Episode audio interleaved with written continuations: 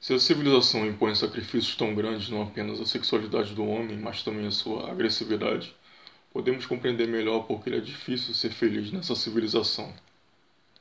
Na realidade, o homem primitivo se achava em situação melhor, sem conhecer restrições de instinto. Em contrapartida, suas perspectivas de desfrutar dessa felicidade por qualquer período de tempo. Era muito tênue, o homem civilizado trocou uma parcela de suas possibilidades de felicidade por uma parcela de segurança. Não devemos esquecer, contudo, que na família primeva apenas o chefe desfrutava da liberdade instintiva. O resto vivia em opressão servil. Naquele período primitivo da civilização, o contraste entre uma minoria que gozava das vantagens da civilização e uma maioria privada dessas vantagens era, portanto, levada a seus extremos.